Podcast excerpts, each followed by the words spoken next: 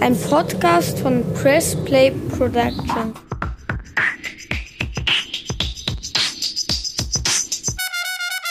Hast du eigentlich Vorsätze fürs neue Jahr? Nein, ich mache äh, seit, also ich glaube gefühlt ewig keine Vorsätze mehr. Völliger Blödsinn. Meine Vorsätze fasse ich eigentlich täglich neu.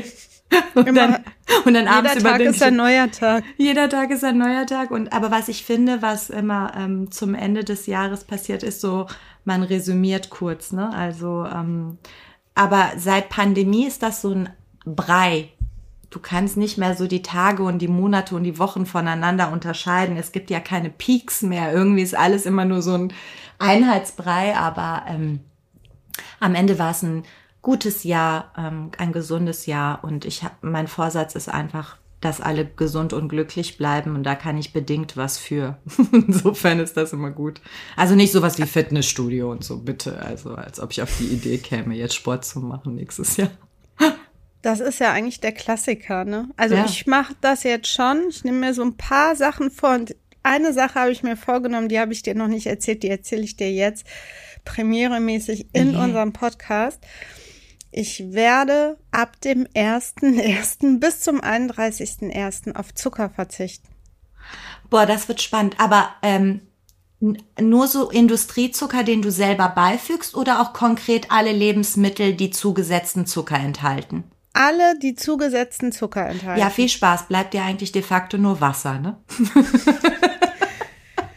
ich hab's Ähm, mal probiert. weiß, das Vier Tage. hart. Das ist schlimm. Ich weiß auch nicht, ob ich das schaffe, 31 Tage, aber ich habe es mir vorgenommen, weil ähm, ich hatte ja jetzt selber äh, Corona. Ich habe mich so schlecht währenddessen und danach auch noch gefühlt, dass ich irgendwie gedacht habe, ich nehme ja jetzt auch so Vitaminpräparate, Vitamin D und C und all so Zeugs, ähm, um mein Immunsystem zu stärken. Und ich fühle mich eigentlich auch gesund, aber ich glaube, ähm, ich will auch verzichten. Also ein Monat auch Konsumverzicht. Das haben wir hier auch intern schon besprochen, weil wir einfach so viel geshoppt und ausgegeben und online hier, online da was gekauft und keine Ahnung, ähm, dass ich einfach nicht mal mehr wegen des Geldes, sondern wirklich wegen des Verzichts einen Monat auf Konsum und Zucker verzichten möchte. Rauchen tue ich ja eh nicht, deswegen Alkohol wird schon ein bisschen schwierig, weil abends so ähm, ist man das ja gewohnt, also nicht jeder, aber ich trinke abends gerne so ein, viele. ein viele. Viertel Glas Wein und penne dann ein. Aber auch darauf möchte ich verzichten. Äh, mal gucken, ob mir das gelingt. Finde ich schwierig. Also viel Spaß.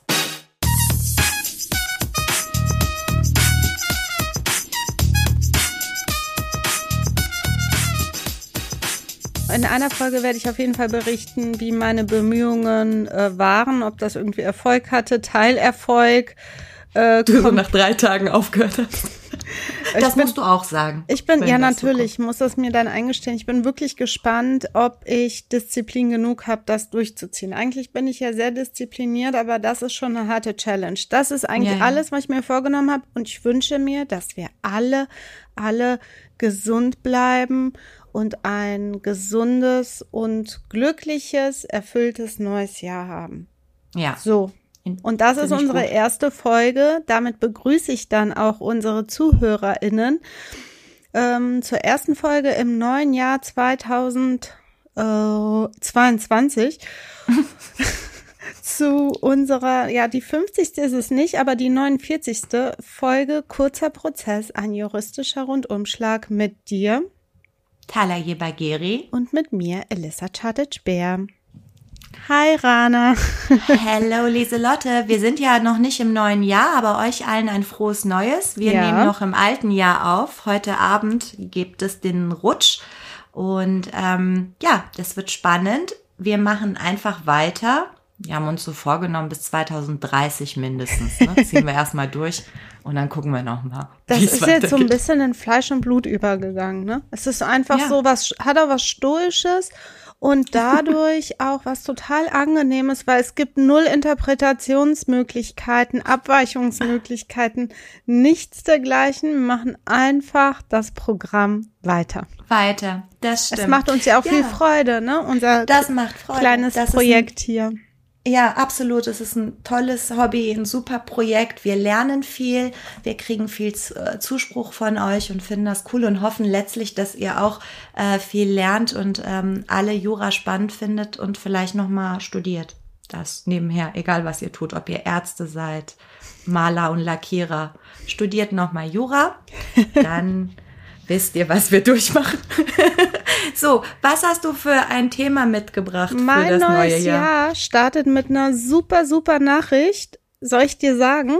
Ja. Ähm, das ist dann auch mein Thema heute. Man darf ab sofort Xavier oder die deutsche Variante Xaver Naidu ähm, Antisemit nennen. Was ah. er ja auch ah. ist.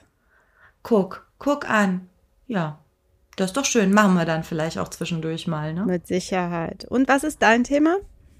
Ich hab, ähm, du weißt, wie sehr, wie gerne ich Auto fahre und weil wir im neuen Jahr sind, ähm, rede ich über die Assistenzsysteme in Fahrzeugen, die ab 2022 beziehungsweise 2024 vorgeschrieben sind. Ähm, es ist super spannend super interessant. Also ich hätte es nicht gedacht. Ich habe das Thema so angefangen und dachte, ach komm, erzählst du ein bisschen was drüber. Und dann bin ich in so Verschwörungstheorien ah. und alles Mögliche und des deutschen Gut. Lieblingsgegenstand Auto. Darum wird's gehen. Also, liebe Elissa, ähm, es verunglücken im Straßenverkehr immer noch viele, viele Leute. Man schätzt rund 25.000 Verkehrstote in der EU und jedes Jahr und 135.000 Verletzte und auch Schwerverletzte. Das ist wirklich mhm. immer noch massiv viel, allerdings ja auch EU-weit. Die Tendenz sinkt Gott sei Dank, weil es auch ständige Fortschritte in der Sicherheitstechnik gibt. Aber um eben diese Tendenz, diese sinkende Tendenz zu unterstützen, gibt es eine neue EU-Verordnung. Und was ich an EU-Verordnungen am meisten liebe, sind deren Namen. Und jetzt möchte ich dir kurz vorlesen, wie die EU-Verordnung heißt. Gib mir ein paar Sekunden. Verordnung über die Typengenehmigung von Kraftfahrzeugen und Kraftfahrzeuganhängern sowie von Systemen, Bauteilen und selbstständigen technischen Einheiten für diese Fahrzeuge im Hinblick auf ihre allgemeine Sicherheit und den Schutz der Fahrzeuginsassen und von ungeschützten Verkehrsteilnehmern. So heißt die Verordnung. Die kannst du also super zitieren, so das in deinem ist quasi Plädoyer. das schwarz, schwarz fett gedruckte, ja. nachdem dann Die das dünn genau. schwarz normal gedruckte kommt. Okay. Danke. Und im Paarland dann dahinter.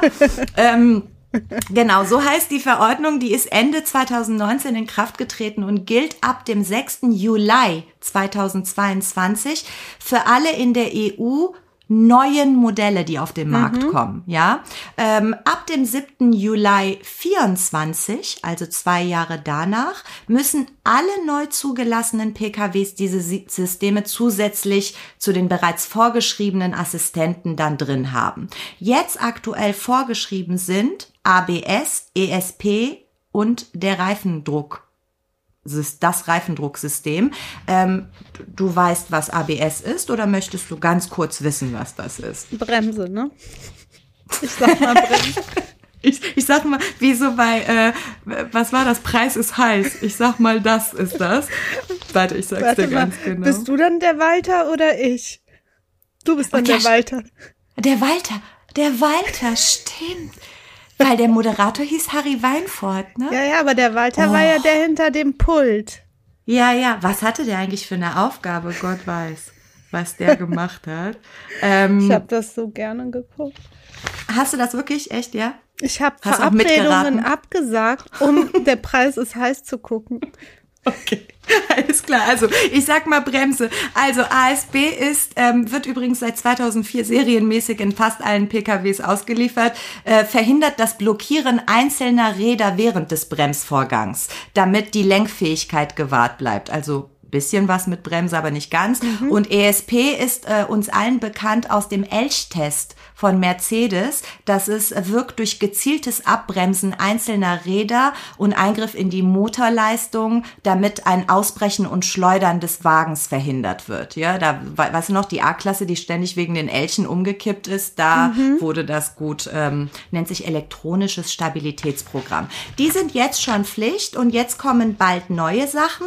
Ähm, äh, vielleicht, weil du dich immer für sowas auch begeisterst, ähm, man geht davon aus, dass es auf jeden Fall Einfluss haben wird auf die Sicherheit. 1974 ähm, wurde der Sicherheitsgurt äh, eingeführt. Ähm, Absurd, und 19, ne? das ist ja, erst dann.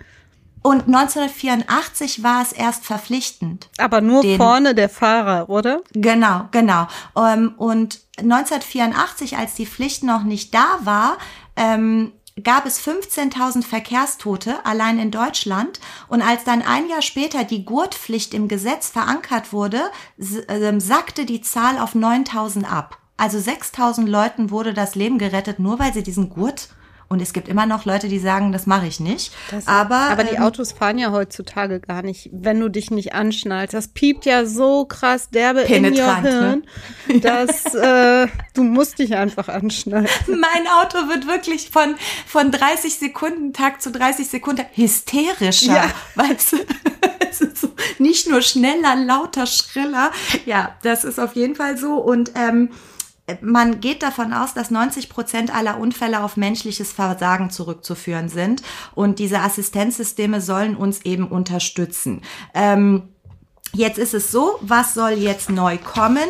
Ich sage kurz, was alles neu kommt und die Sachen, die interessant sind, werden wir miteinander besprechen. Okay. Ähm, kommen soll ein intelligenter Geschwindigkeitsassistent, äh, English Intelligent Speed Assistance. Es soll über eine Anzeige im Kopf Cockpit oder ein pulsierendes Gaspedal gewarnt werden, wenn du die Geschwindigkeit überschreitest. Mhm. Ähm, dazu werden so Kameras genutzt, die auch so Google-Daten und Navigationsdaten okay, nutzen. Okay, die wissen um also, was erlaubt ist, sozusagen. Genau, die lesen die äh, Verkehrsschilder. Mhm. Ja, die lesen die Verkehrsschilder und wenn da steht 70 und du fährst gerade 90, dann vibriert dein Gaspedal. Okay. Ähm, und ähm, es soll bis zu dem Punkt gehen, wo abgebremst wird, dass du also deine Geschwindigkeit wird abgebremst.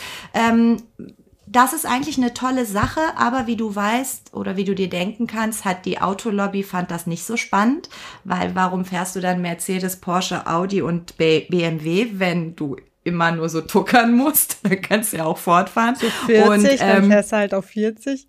Dann fährst du halt auf 40 und ähm, Deswegen ist das, wird das kommen, aber es wird abschaltbar sein. Ähm, der ADAC hat sich dazu auch geäußert. Ähm, der ADAC, ADAC meint, dass das System aktuell noch nicht ausreichend erprobt und ausgereift ist. Ähm, deswegen sei die Abschaltmöglichkeit sinnvoll. Ähm, aber viele, insbesondere die, die sich um den Schutz von Menschen ähm, bemühen, sind natürlich nicht einverstanden, dass das abgeschaltet werden kann, ne? weil dann kannst du davon ausgehen, dass es abgeschaltet wird. Okay, wenn sich Leute also zum verabredeten Rasen treffen, ja, äh, können sie es abschalten. Werden die vorher den Knopf drücken, ne? Ja, ja, sonst ist es wirklich ähm, äh, problematisch. Äh, aber es ist eine sinnvolle Sache, dass das kommt, denn 60 Prozent aller Verkehrsverstöße passieren durch überhöhte Geschwindigkeit. Ne? Ja. Also das ist eine signifikante Zahl. Ähm, was dann jetzt auch kommt, und das ist etwas, worüber ich heute reden werde, die Blackbox. Ähm, ja, das, das, das ist, das habe ich schon gehört. Ja. Das finde ich richtig interessant. Was hat es damit auf sich? Also die Blackbox kannst du dir vorstellen wie die Blackbox im Flugzeug. Mhm. Ähm, diese soll ähm, Daten aufzeichnen und speichern aus dem Zeitraum kurz vor, während und unmittelbar nach einem Zusammenstoß. Ne? Also ähm, im Grunde genommen kannst du dir das vorstellen, dass diese Box ständig Daten aufzeichnet, die werden aber immer wieder überschrieben, mhm. außer du hast einen Unfall. Dann bleiben die bestehen okay. und die können dann ausgewertet werden. Ähm, es werden erfasst Fahrzeuggeschwindigkeit, Bremsungen, Position und Neigung des Fahrzeugs, Zustand und Grad, Aktivierung aller Sicherheitssysteme. Also eine Menge Daten werden erfasst. Auch, das ist äh, ja, Entschuldigung, dass ich dich ja? an der Stelle unterbreche, das ist ja auch für Unfallhergangsnachstellung äh, oder Prüfung ganz interessant, ne? Wenn es zu Verkehrsunfällen ja. kommt und die Versicherer eingeschaltet werden, dann gibt's ja häufig Streit über den Unfallhergang. Das äh, soll eben nicht passieren, Elissa. Ach so. Das, also, da, diese Daten ähm, sollen nationalen Behörden nur zum Zweck der Unfallforschung und Analyse zur Verfügung stehen. Das ist aber gut, dass du das sagst, Elissa, weil das ist natürlich jetzt die größte Sorge von allen möglichen Datenschützern. Denn obwohl es eigentlich nur eben den Automobilherstellern und den nationalen Behörden zum Zweck der Unfallforschung zur Verfügung gestellt werden soll, ähm, ist es aber so, also und es wird behauptet, das seien anonymisierte Daten, man habe keinen, man wisse nicht, wer äh, Halter sei und äh, wer Fahrer sei, aber wenn du die einzige bist, die dein Auto nutzt und fährt, äh, dann weiß man natürlich relativ schnell, dass du diejenige bist, zu der die Daten gehören. Und ähm, problematisch ist eben auch, dass wenn es ähm, zu einem Unfall kommt mit enormen Personenschäden und vielleicht vielen Todesfällen, dann kann die Staatsanwaltschaft eben den Antrag stellen, Einsicht in diese Daten zu erhalten Okay. und äh, kann das dann unter Umständen gegen dich verwenden. Du selber hast keinen Zugriff auf diese Daten.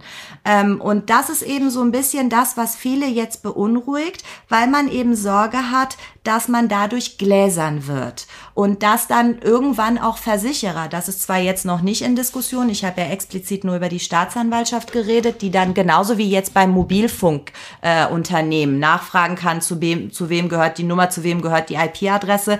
Das werden die dann auch können. Und das ist natürlich krass. Ähm, es gibt auch dazu eine Einschätzung ähm, des ADAC, die sagen eben, dass das eben dann sinnvoll ist, wenn es wirklich viele Todesfälle gibt, weil dann die Aufklärung eines solchen Unfalls natürlich höher steht als der Datenschutz und die personenbezogenen Daten des Betreffenden. Aber also für die Zukunft jetzt ein Blick in die Zukunft. Genau, genau. Aber das wird natürlich tatsächlich etwas sein, ähm, was vielen Leuten Angst macht, zu Recht, weil es natürlich eine andere äh, Grundlage ist als bis dato. Äh, bis dato war es so, dass du ähm, äh, freiwillig so eine Blackbox haben konntest, dann haben dir Versicherer, wenn du ein tadelloses Verhalten im Verkehrs, äh, also im Verkehr an den Tag mhm. gelegt hast, hattest du günstigere Beiträge. Ne? Das konntest du mit deiner Versicherung, mit deiner Kfz-Versicherung so geltend machen. Ähm, dass diese Möglichkeiten gab schon und jetzt wird es eben verpflichtend und das wird sich zeigen, wie das dann eben, was das in der Zukunft bedeutet für uns alle, wenn das alles aufgezeichnet wird. Wieso hattest ähm, du denn eben von Verschwörungstheorie gesprochen? Naja, Verschwörungstheorie, du weißt ja jedem, ja, jeder, der gerne Auto fährt und auch gerade dieses, dieses deutsche Gefühl von Freiheitsrechte, ich will meine Geschwindigkeit nicht drosseln, ich will fahren können, wie ich will, das wird natürlich durch all das ein bisschen ähm, konterkariert, denn ähm, wenn äh, es gibt jetzt, da komme ich zu, auch ja diese Müdigkeitserkennungssysteme. Mhm. Ähm, viele Autos haben das schon, Müdigkeitswarner. Ähm, bis dato äh, gab es viele Autos, wo immer wieder eine Kaffeetasse alle paar Stunden eingeblendet wurde, so nach dem Motto, mach mal eine Pause. So, mhm. Aber es gibt jetzt eben auch Überlegungen und das kann eben äh, das ist jetzt so auch bei vielen Systemen, es werden Augen- und Lidbewegungen aufgezeichnet, Lenkbewegungen. Ähm, all das wird kontinuierlich aufgezeichnet und vorgehalten. Äh, das heißt, wenn du, ich weiß nicht, die Verschwörungstheorien gehen halt dahin, dass du vielleicht was im Auto, äh, im Auge hast, geblinzelt hast und das System dachte, du hast einen Sekundenschlaf gehabt. Okay. So dass du dann, dass dir Sachen vorgeworfen werden, ist natürlich bis zu einem gewissen Grad Quatsch. Ja, aber bis zu einem gewissen was heißt Grad denn auch kann vorgeworfen, es. Ne? Das sind ja einfach. Ähm ja, das ist zum Beispiel etwas, wenn diese Daten irgendwann von Versicherern genutzt werden können und ähm, du hast, wenn du einen Verkehrsunfall hast und Leistungen bei deiner Versicherung beantragst, hast du ein eine Aufklärungsobliegenheit. Die hast mhm. du immer. Und es gibt Rechtsprechung, die sagt, zu der Aufklärungsobliegenheit gehört es auch, dass der Versicherer äh, oder der Gutachter Einsicht in deinen Datenspeicher bekommt. Auch wenn jetzt diese, schon. Wenn diese Blackbox jetzt schon da wäre. Ungeachtet der Blackbox zeichnet dein Auto aktuell schon eine Masse an Daten auf eine Masse an Daten. Du bist ja schon bei den neuen, neueren Wagen. Ich bin ja noch in Ich glaube, dein, Nein, nein, dein, dein Fahrzeug auch, Elissa. Dein Fahrzeug sicherlich auch. Du hast ja bestimmte Systeme da drin, äh, Tempomat und alles. Glaub mir, es zeichnet wirklich, der Fahrzeugdatenspeicher kann ausgelesen werden und wird von Fahrzeugherstellern regelmäßig ausgelesen. Ja, ja, das, das ne? Damit die bekannt. wissen, Genau, was die machen. Du hast keinen Zugriff drauf, aber die haben Zugriff drauf. Und wenn jetzt die Blackbox kommt und dieser Müdigkeitswarner und offiziell alles aufgezeichnet und vorgehalten wird, dann kann es, wenn wir vielleicht weiterdenken und irgendwann Versicherer darauf Zugriff haben, gegen dich verwendet werden. Ne? Mhm. Das Auto sagt gegen dich aus. Du kannst, und damit wird gerade in Strafverfahren dein Aussageverweigerungsrecht unterlaufen. Genau. Ne? Das bringt rechtliche Probleme mit sich, denen wir uns widmen müssen in den nächsten Jahren. Aber das ist ja immer so, wenn es um Technik geht. Die Justiz kommt halt nicht immer so ganz klar hinterher. Ähm, diese Müdigkeitswarner sagt auch der ADAC, da gibt es viele Datenschutzimplikationen. Ähm, obwohl der Gesetzgeber die Weitergabe oder Speicherung der Daten verbietet, wird eine Überwachung des Fahrzeugführers möglich. Darüber hinaus wird es Begehrlichkeiten geben, zur Unfallaufklärung auf diese Daten äh, zuzugreifen. Ne? Also mhm. das heißt, das wird in der Rechtsprechung ein Thema sein. Und ich habe dir ja gesagt, es gibt schon Rechtsprecher, Rechtsprechung wo es heißt, bitte gewähr dem Gutachter die Möglichkeit in deinen Datenspeicher. Rechtsprecher. Rechtversprecher gibt es da. Und äh, dann kommt es. Also Müdigkeitswarner habe ich dir genannt, die Geschwindigkeitskontrolle habe ich dir genannt, Notbremslicht mhm. wird kommen. Das ist super. Dann gibt es so ein Disco-Licht, wenn du plötzlich bremst für so. den Hintermann. Das super, ist sehr dann, sinnvoll super sinnvoll, super sinnvoll, dann rast du nicht ins Stauende. Ja. Ähm, was auch kommen wird, liebe Elissa, ist die Vorrichtung zum Einbau einer alkoholempfindlichen Wegfahrsperre. Also es wird Pflicht, dass Autos eine Schnittstelle haben, wo du, wenn du willst, nachrüsten kannst mit einer alkoholempfindlichen Wegfahrsperre. Die Volvos haben das schon teilweise. Da Soll musst du heißen, reinpusten. Du musst pusten. Ja, noch ist nur die Vorrichtung Pflicht, also dass du die Schnittstelle hast. Das Ding selbst ist keine Pflicht, okay. aber es kann eben kommen, dass wenn du erst pustest und dein Atemalkohol unter 0,3 ist, der Motor startet. Sonst okay. startet der Motor nicht. Ja, dann sitzt du da drin und musst erstmal ausnüchtern, bis dein Motor startet. Im Auto.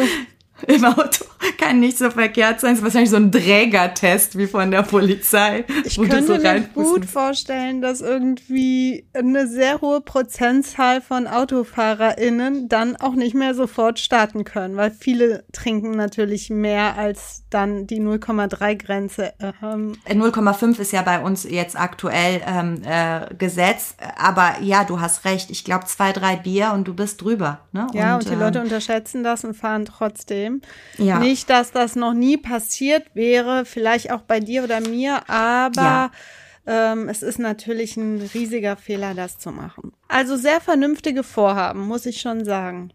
Wobei das, wie gesagt, nur die Schnittstellepflicht ist. Mhm. Ne? Noch ist das Ding nicht da. Ähm, wahrscheinlich ist da die Alkohollobby dagegen. Ich weiß es nicht. Ähm, was auch Pflicht wird, ähm, ist Notfallspurhalteassistent. Das heißt, wenn du die Spur verlässt, dann warnt er dich nicht nur, sondern lenkt gegen. Finde mhm. ich auch nicht verkehrt.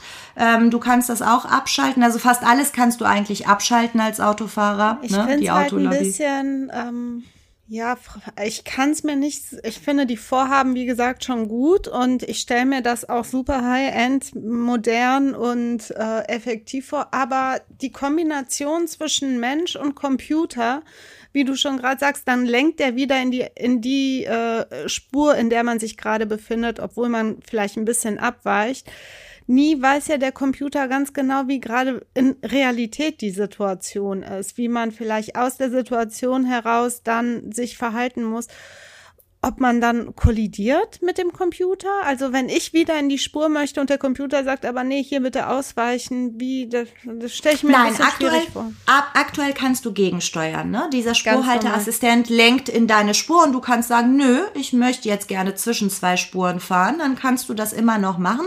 Du bist immer noch Fahrzeugführer mhm. und rein rechtlich gesehen, ich greife jetzt vor, weil im Grunde genommen braucht es dazu nicht viele Erklärungen. Du bist als Fahrzeugführer fast immer dran. Selbst Klar. wenn diese Assistenzsysteme eingeschaltet sind. Also ich hatte zum Beispiel kürzlich eine Mandatsanfrage von einem, der mit einem Tesla eine Probefahrt gemacht hat und das Ding ist autonom gefahren. Und ähm, diese intelligente Geschwindigkeitskontrolle hat augenscheinlich nicht funktioniert. Der Tesla hat ein Schild nicht gesehen und der Typ ist geblitzt worden. Und er wollte sich damit verteidigen, dass er gesagt hat, das war ja das Auto und nicht ich. Und auch dazu gibt es unheimlich viel Rechtsprechung. Du bist der Fahrzeugführer, du bist auch bei Abstandsmessungen, OLG Bamberg, Geschwindigkeitsbegrenzung, OLG Köln, alles schon längst entschieden. Du bist der Fahrzeugführer, du musst immer noch Einfluss auf den Verkehr haben. Du musst immer noch gucken, du musst immer noch schauen und du kannst es nicht auf die Assistenzsysteme schieben. Vielleicht irgendwann in 20 Jahren, wenn alle Autos absolut autonom fahren, dann kann man sicherlich an den Hersteller herantreten, wenn was passiert. Mhm. Aber aktuell bist du immer selber dran und wie du schon meintest, es kann natürlich zwischen Mensch und Computer äh, zu kollidierenden Situationen kommen, dass ich zum Beispiel auch das System irgendwie vielleicht crashe, indem ich ständig dagegen gehe oder es einfach abschalte. Das ist jetzt das Problem. Was nutzen all diese Systeme, die die Verkehrsunfalltoten signif signifikant senken sollen, wenn du sie abschalten kannst? Äh, dann bist du letztlich wieder mit dir selber alleine und das menschliche Versagen ist eben für viele Unfälle ver äh, ursächlich. Insofern hast du schon recht, das wird sich, glaube ich, mit der Zeit erst zeigen, wie sich das ähm, ausgestalten lässt und wie Mensch und Maschine miteinander eben gut arbeiten können. Ähm, wie gesagt, das, was jetzt schon in vielen Autos drin ist, wie dieses Sicherheitsgurt-Warnsystem, das wird kommen. Der Rückfahrassistent kommt. Bei LKWs und Bussen kommt etwas, was total sinnvoll ist, nämlich der Abbiegeassistent, mhm. damit Fahrradfahrer und Fußgänger nicht ständig im toten Winkel umkommen. Das ist ja hier bei uns in Köln ein großes Thema ja, auch. Ganz viele schlimme Unfälle, tödliche ja. Unfälle so passiert weil die die einfach nicht sehen. Und äh, das wird jetzt alles eben eingeführt. Und ähm, wie ich dir eben schon gesagt habe, rechtlich bist du immer drin. Ähm, du bist der Fahrzeugführer, du bist dafür verantwortlich, auch wenn die Fahrerassistenzsysteme nicht so funktionieren, wie sie sollen. Du darfst dich nicht darauf verlassen. Und ähm, was in Zukunft für uns auch ein Problem sein wird, und da sind wir vielleicht im Teilbereich Verschwörungstheorien, aber das sind ganz reale Probleme, die auch von realen Institutionen gesehen werden. Ähm, wir haben es später mit Sicherheit auch jetzt schon mit Hackerangriffen auf vernetzte Fahrzeuge zu tun. Mhm. Die Fahrzeuge kommunizieren nicht nur mit einer externen Stelle, sondern bald auch miteinander. Es gibt eine falsche Interpretation der Verkehrssituation durch die Maschine, das, was du meintest, ne? Die, die, das, der Computer checkt vielleicht nicht, dass ich in dem Moment besser nicht bremse und auf die Taube zufahre, damit ich die hinter mir nicht gefährde. Ähm, es wird ein Mischverkehr zwischen automatisierten und konventionellen Fahrzeugen geben. Das wird problematisch sein. Defekte Sensoren, Softwarefehler und das, was du gesagt hast, mangelhafte Abstimmung zwischen Mensch und Maschine. Also da kommt einiges juristisch auf uns zu. Und ähm, das war jetzt das, was ich dir schon mal erzählen wollte. Es wird viel, wir werden gläserner. Das sicherlich. Ähm, das ist ja ohnehin der Fall. Aber ich habe ja damit weniger ein Problem als viele, viele andere. Ja. Es gibt da ja auch verschiedene, möchte nicht sagen Lager, aber Haltungen. Diese Gläsernheit ist nicht mein großes Problem. Aber gut, damit stehe ich. Ähm, da haben wir jetzt anderen, verschiedene Meinungen zu. Andere. Ja, ja genau. wie so oft. Und das ist ja das, das, wir können ja immer darüber reden. Ich finde das Gläsernsein schlimm. Was ich aber gut finde, ähm, wir haben aktuell die Situation, wo die Justiz wirklich viel, viel Zeit damit aufwendet, Unfallrekonstruktionsgutachten in Auftrag zu geben, auszuwerten. Die Gutachter, wenn es eine Möglichkeit gibt, dass eine Blackbox sagt, wer mit welcher Geschwindigkeit gefahren ist, dann finde ich das nicht verkehrt, weil am Ende muss es eh vor Gericht eruiert ja. werden. Ob es jetzt nun ein Gutachter durch die Anstoßstelle und die Eindellung macht oder ob es das System sagt, der ist mit 40 gefahren, der ist mit 50. All das, was die Justiz entlastet, finde ich gut, aber ich fände es nicht gut, wenn meine Liedbewegungen, wenn meine Gespräche intern, wenn es später heißt, du hast ein emotionales Gespräch geführt mit deinem Beifahrer, und es kam zum Unfall. Solche Sachen müssen nun nicht sein. Aber ich bin ähm, moderat genug, als dass ich weiß, sowas gestaltet sich mit der Zeit. Das mhm. ist nichts, was von Anfang an klar ist. Und alles, was neu ist, macht erstmal Angst. Ähm, und hier bin ich so, ich bin gegen diese überall Videokameras. Ich glaube nicht, dass wir die unbedingt immer zur Aufklärung brauchen. Aber der Straßenverkehr ist etwas, was mir oft Angst macht, weil da wirklich viele Dödel unterwegs sind. Und wenn meine Liebsten unterwegs sind, habe ich immer Sorge, wenn man da beitragen kann, dass bei Regen und eingeschränkter Sicht und alles alle ein bisschen sicherer fahren, why not?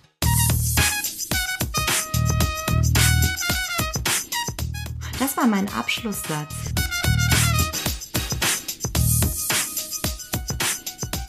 Bei mir geht es ja heute um äh, den Javier Naidu. Ich habe einfach Probleme, den normal solider auszusprechen, weil ich den so schlimm finde inzwischen. Obwohl ich mal, das habe ich auch in irgendeiner Folge schon ja. erwähnt, großer Fan von ihm war. Du warst ein bisschen verknallt in den und dafür habe ich dich ausgelacht. Ich erinnere mich. Ja, das. Nochmal Schande. Schande. Ja, es ist, heute schäme ich mich natürlich dafür, aber wir waren ja schon alle hundertfach verknallt und schämen uns heute dafür, in wen wir damals verknallt waren. Ich ähm, nicht. Das waren alles nur mega die coolen Typen. Bei mir war das nicht so. Da waren schon auch echt so ein paar, um wieder zurück zu deinem Paar zu kommen, Dödel dabei. Und äh, hier, äh, ja, vor über 20 Jahren war ich mal in den Javier, nein, Sa äh, Xavier Naidu verknallt. Und äh, das spielt jetzt aber heute hier keine Rolle. Er ist auf jeden Fall, oder man darf ihn jetzt ganz offiziell Antisemit nennen und muss nicht damit rechnen, von ihm verklagt zu werden. Mhm. Ähm, Was ist der Hintergrund?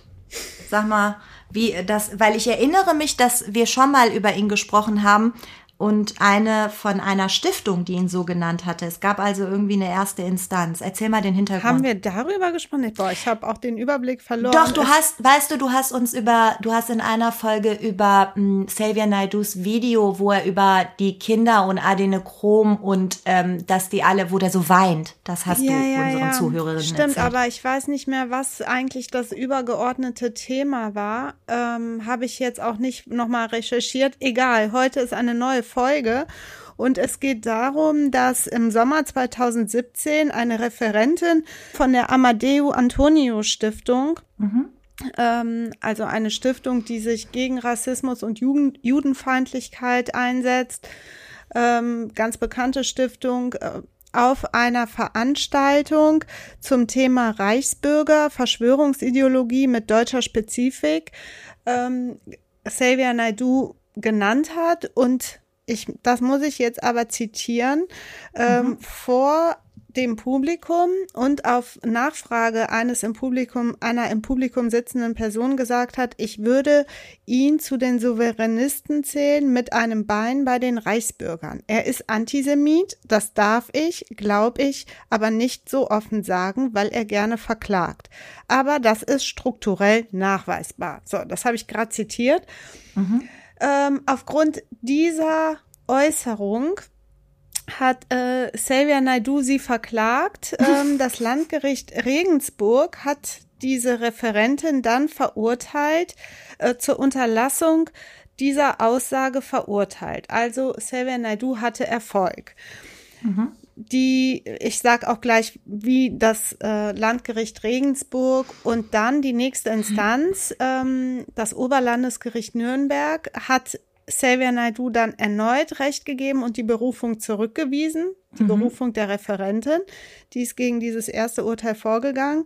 Ähm, und hat sie nach wie vor, blieb es bei der Verurteilung zur Unterlassung dieser Äußerung.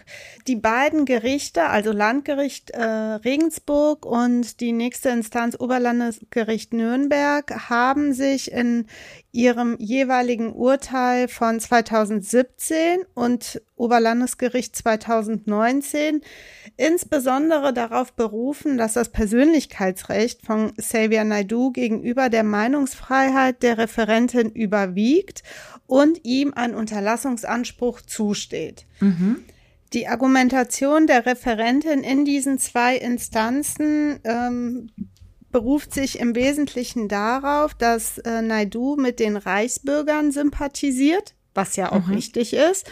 nicht nur äh, in dieser Zeit, sondern heute ist das alles unstreitig und noch viel intensiver der Fall und viel intensiver bekannt.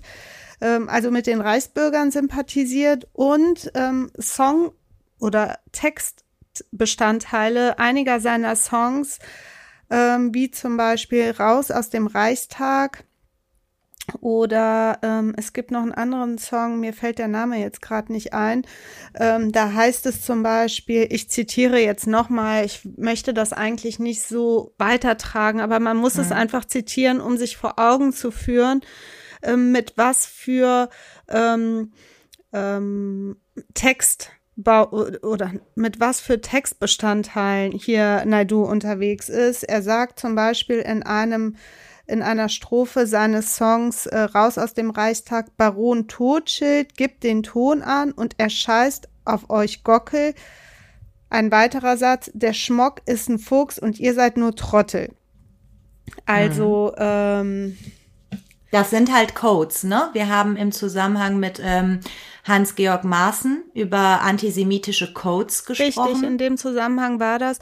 Und genau, genau. das sagt ja auch diese Referentin und natürlich auch die hinter ihr stehende Stiftung. Es sind antisemitische Codes. Totschild zum Beispiel ist mhm. eine Anspielung auf die Bankier, jüdische Bankiersfamilie Rothschild.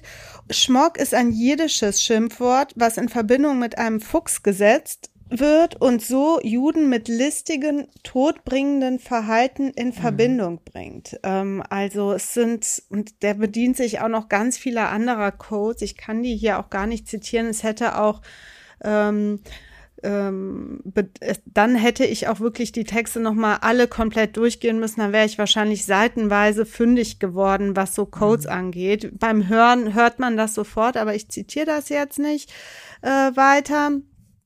Und das ist die Argumentation der Referentin.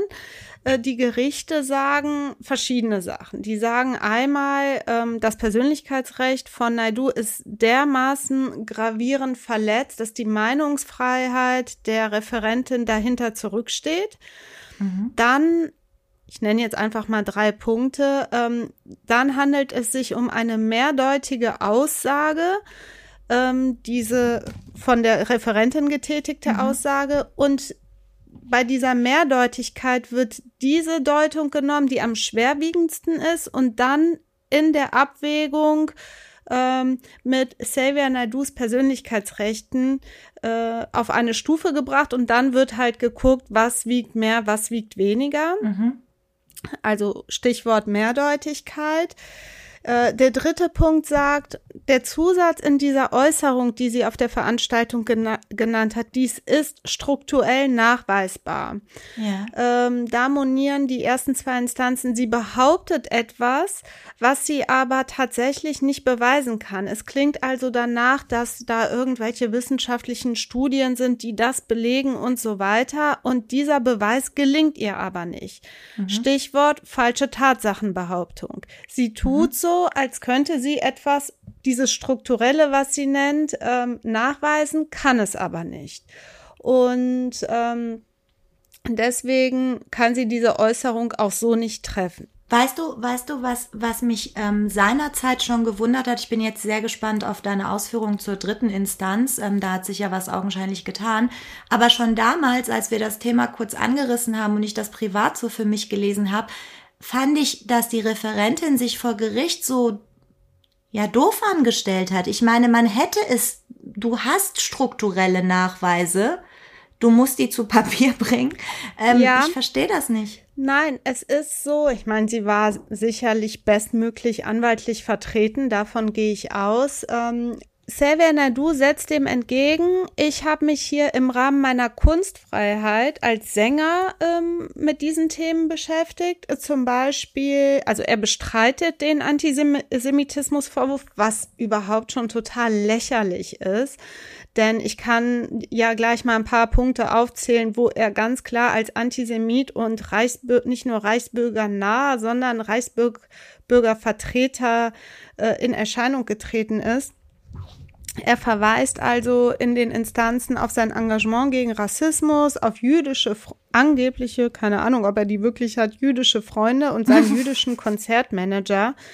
Konnte das leider nicht in Erfahrung bringen, ob das stimmt. Und selbst ähm, wenn es stimmt, was ist das für ein Billigargument? Das ist ja so, ich esse Döner, ich bin kein Rassist, ja. weißt du? Äh, das ist witzig, dass du sagst, weil genau so, so einen Satz habe ich auch irgendwo in der Berichterstattung gelesen dazu.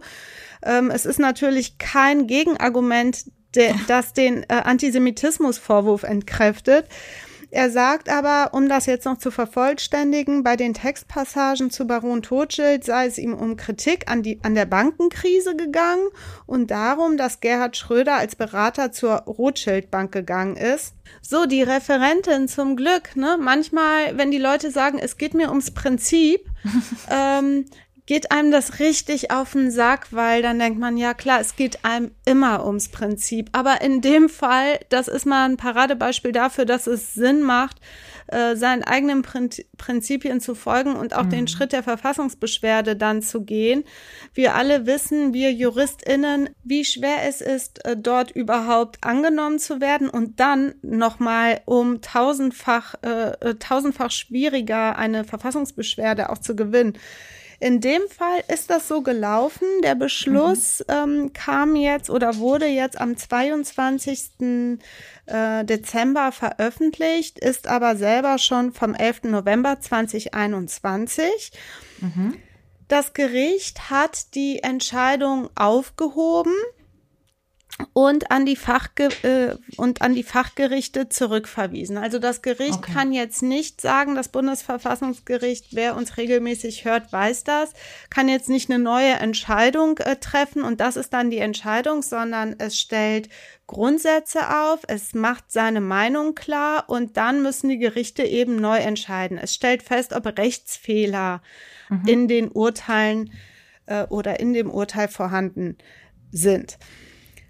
So, äh, vielleicht, ich habe jetzt schon gespoilert, das Gericht hat die Entscheidung eben aufgehoben. Das heißt, nochmal, die Bundesverfassung, die äh, Verfassungsbeschwerde hatte Erfolg und das Gericht sagt zutreffend, hier handelt es sich nicht um eine mehrdeutige Aussage dieser Referentin, sondern es ist ganz klar, dass die erste Instanz eine konkrete Sinndeutung der Äußerung der Referentin nicht vorgenommen hat. Es ist aber erforderlich, diese Sinndeutung, also ganz klar herauszustellen, was wollte sie damit sagen, ähm, vorzunehmen, damit man dann in der Abwägung zwischen Meinungsäußerung und Eingriff in die Persönlichkeitsrechte von Xavier Naidu feststellen kann, ist diese konkrete ähm, Sinndeutung versus oder diese konkrete Sinndeutung versus Persönlichkeitsrecht von Xavier Naidu.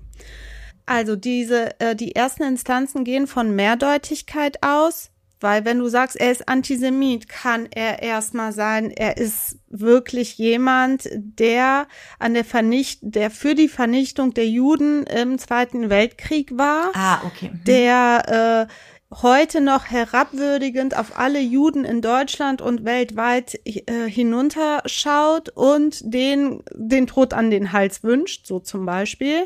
Mhm. Es kann aber auch eine grundsätzliche ähm, Kritik an den Juden sein, vielleicht im Zusammenhang mit dem äh, Palästina-Konflikt. Es gibt also verschiedene Deutungen.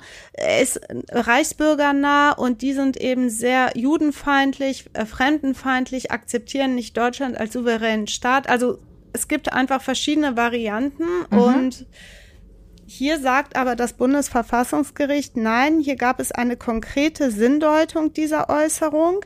Und zwar wollte die Referentin unfragwürdig oder hält die Referentin den äh, äh, hält die Referentin unfragwürdig Xavier Nadu für jemanden, der den sogenannten Reichsbürgern nahesteht und als sogenannter Souveränist das Anliegen verfolgt, die nach seiner Ansicht fehlende Souveränität Deutschlands herzustellen oder wiederherzustellen und der in diesem Kontext auch antisemitisches Gedankengut weitertrage. Das ist der konkrete Sinn, so das Bundesverfassungsgericht, den diese Referentin verfolgt. was ja auch zutreffend okay. ist. Äh, genau, was dann ja bedeutet, dass in der Abwägung das Persönlichkeitsrecht äh, von Xavier Naidu oder vielleicht sogar seine Kunstfreiheit nicht viel höher stehen, weil das, weil das natürlich aus meiner Sicht, es hat weniger Prangerwirkung, wenn ich sage, der ist reichsbürgernah und trägt solche antisemitischen Gedanken weiter, als wenn ich sage, er ist Antisemit und will alle Juden vernichten. Ja, Meint genau. das das? Okay. Das ist mhm. damit gemeint. Also okay. sie hat damit nicht gesagt, dass Xavier Naidu eine Person ist, welche die personale Würde des Menschen jüdischer Abstimmung durch nationalsozialistisch fundiertes Gedankengut grob verletzt und möglicherweise sogar in diesem Sinne handlungsbereit ist. Also so zum Kampf gegen die Juden. Das macht er nicht, sondern sie hat das behauptet, was auch tatsächlich aus meiner Sicht auch darüber hinaus der Fall ist, nämlich, dass er ähm, ähm, ja, man kann sagen, Mitglied der Reichsbürgerschaft ist oder dieser Ideologie ist und sich der auch in dieser Hinsicht in vielerlei, äh, bei vielen Veranstaltungen, bei vielen Interviews im Fernsehen, äh, Print, überall auch geäußert hat. Ne? Das mhm. ist auch ein wichtiger Punkt, den ich gleich aufgreife. So, das ist schon mal das Erste, warum das Bundesverfassungsgericht hier einen Rechtsfehler sieht in den Entscheidungen der ersten mhm. Instanzen, mhm. ähm, der ersten und zweiten Instanz. Dann sagt auch äh, das Bundesverfassungsgericht als großen zweiten Punkt, dass der in der Äußerung enthaltene Satz, aber das ist strukturell nachweisbar, also das, worüber ich mhm. eben gesprochen habe, keine Tatsachenbehauptung ist, auf der die Bewertung des, äh, auf der die Bewertung von Xavier Naidu als Antisemit aufbaut. Und damit kommt es gar nicht auf diese fehlende Beweisbarkeit an. Denn das Bundesverfassungsgericht sagt, wenn man sagt, das ist strukturell nachweisbar, ist das keine Behauptung im Sinne, ich habe da viele Studien, die das ja. belegen ja. Äh, im Hintergrund Stimmt. und kann die jetzt aber, sorry, nicht heranführen oder euch ja. vorlegen. Also der strenge Beweis ist nicht gegeben, sondern sie sagt damit, schaut euch an, was er mhm. jetzt alles hier gebracht hat seit 2009, vielleicht noch länger regelmäßig bis 2017. Man muss sich ja nur eben so einen Song anhören oder er war sogar mal im Morgenmagazin, wo er von wirklich der fehlenden Souveränität der Bundesrepublik Deutschland gesprochen hat. Ähm, da muss man eigentlich nichts weiter hinzufügen. Ja, als dritten Rechtsfehler sagt das Bundesverfassungsgericht noch Folgendes und das finde ich auch total wichtig. Wer sich dermaßen ähm, angriffsbereit in der Öffentlichkeit äh, äußert, also mit ähm, solchen Texten kommuniziert, äh, Interviews in dieser Weise gibt, auf Veranstaltungen von Reichsbürgern, sprich Rechten auftritt, ähm, wer von der Familie Rothschild als Baron Rothschild spricht mhm. und also Sachen, ähm, also so schwerwiegend, ich sag's mal, antisemitisch in der Öffentlichkeit auftritt, ähm, der muss auch damit rechnen, dass scharfe Kritik zurückkommt. Und ähm, wer also wie er dermaßen in der Öffentlichkeit steht, muss auch mit einer öffentlich geführten massiven Kritik rechnen. Diese Referentin hat ja nicht ihre private Meinung weiter geäußert, sondern es war eine Veranstaltung in diesem Kontext Reichsbürgerschaft und ähm, der intensive Zusammenhang mit Deutschland. Ähm, das war ja im Jahr 2017, sondern es war hier ähm, ein öffentlicher Diskurs und diese Prangerwirkung, die kann er für sich nicht in Anspruch nehmen, denn er selber ist dafür verantwortlich, wenn er sowas sät, dass er auch natürlich mit dem Vorwurf des Antisemitismus zu rechnen hat, dass ihm also jetzt, wie die ersten zwei Instanzen sagen, so ein enormer Schutz zugutekommt, dass diese Frau ihre Meinung nicht mehr äußern darf, weil sein Persönlichkeitsrecht angeblich äh, höher wiegt. Ähm, davon geht also das Bundesverfassungsgericht selber nicht aus. Es sagt konkret, dass sich Xavier Naidu mit seinen streitbaren politischen Ansichten noch sehr diplomatisch formuliert, äh, freiwillig in den öffentlichen Raum begeben hat und damit auch diese öffentliche Aufmerksamkeit auf sich gezogen hat, der spielt ja damit. Ich meine, wer, wer mitten in der Nacht irgend so ein Video absetzt, ähm, auf Twitter kann ich dir gleich mal ein paar Sachen sagen. Also, dass er heute als Antisemit gilt im Jahre oder im Dezember 2021 ist dermaßen unstreitig. Der Fall kannst du jetzt sogar drucken lassen, äh, ohne mit Klagen rechnen zu müssen. Ich kann ja gleich, wie gesagt, mal ein paar Dinge nennen. Ähm, der ähm, kann. Übrigens mal kleiner Einschub hier an der Stelle. Jetzt, äh, äh, ich glaube nicht, dass wir in, unter unseren Zuhörerinnen solche Leute haben, aber es gibt ja diese Leute, die sagen, man darf ja gar nichts mehr sagen.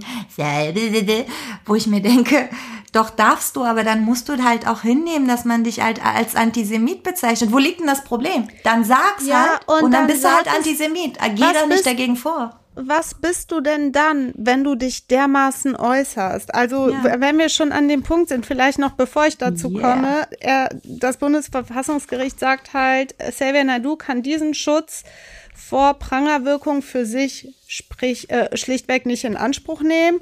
Und die ersten zwei Instanzen sind also von einem Schutzbereich ausgegangen, der auf Xavier Nadu sozusagen nicht anwendbar ist, um es jetzt mal in einfachen Worten äh, zusammenzufassen. Ja, eine sehr erfreuliche Entscheidung des Bundesverfassungsgerichts. Ich freue mich total darüber und bin fühle mich jetzt richtig gut dabei, sagen zu können, dass Xavier Naidu ein Antisemit ist, sich antisemitisch äußert und ich weiß nicht, ob er verrückt geworden ist oder ob er unter Betreuung ähm, gehört. Er ist auf jeden Fall jenseits von dem, wie ich ihn damals, als er mit Musik angefangen hat, äh, kennengelernt habe.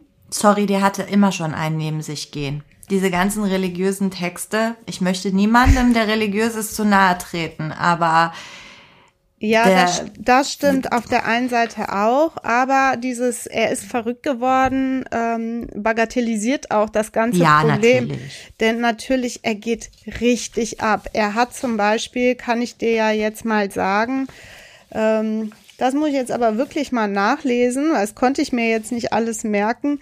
Zum Beispiel im Juni 2021 hat ähm, Xavier Naidu auf Telegram ein Video veröffentlicht, in dem er Holocaust als, jetzt zitiere ich, äh, gelungene historische Fiktion und nochmal Zitat Märchen bezeichnet.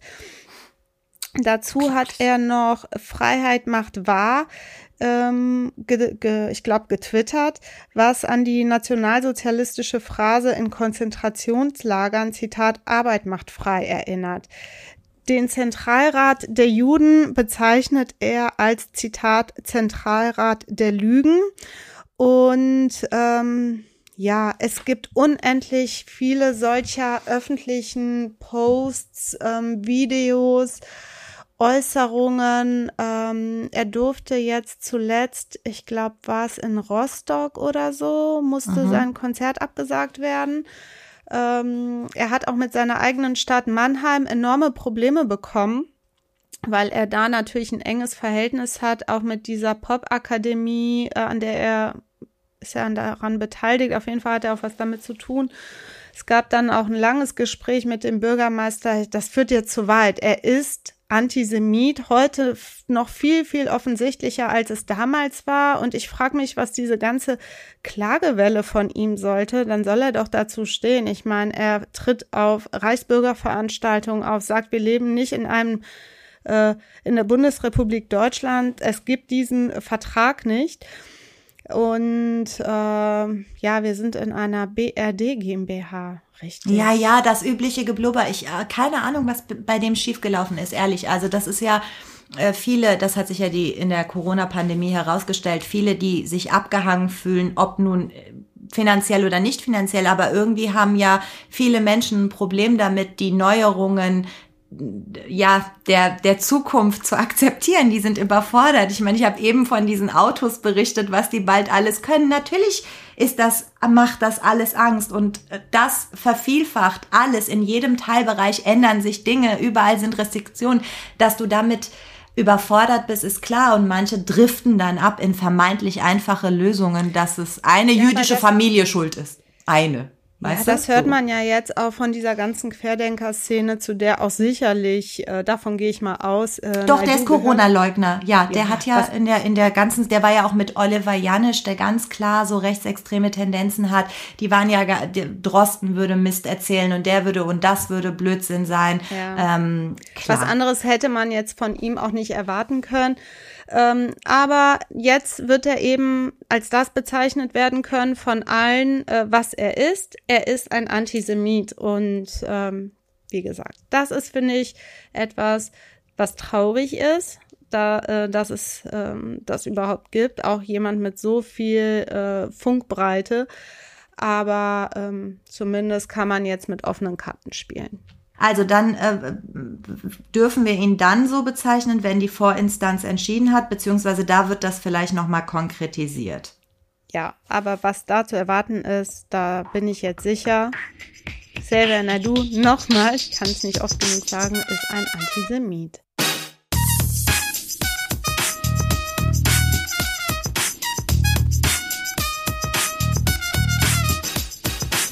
Danke fürs Zuhören, danke fürs Folgen, danke für euer Feedback und wir freuen uns, dass ihr immer mit uns seid. Das war die 49. Folge Kurzer Prozess, ein juristischer Rundumschlag mit dir Palaye Bagheri. und mir, Elissa Chartic-Beer.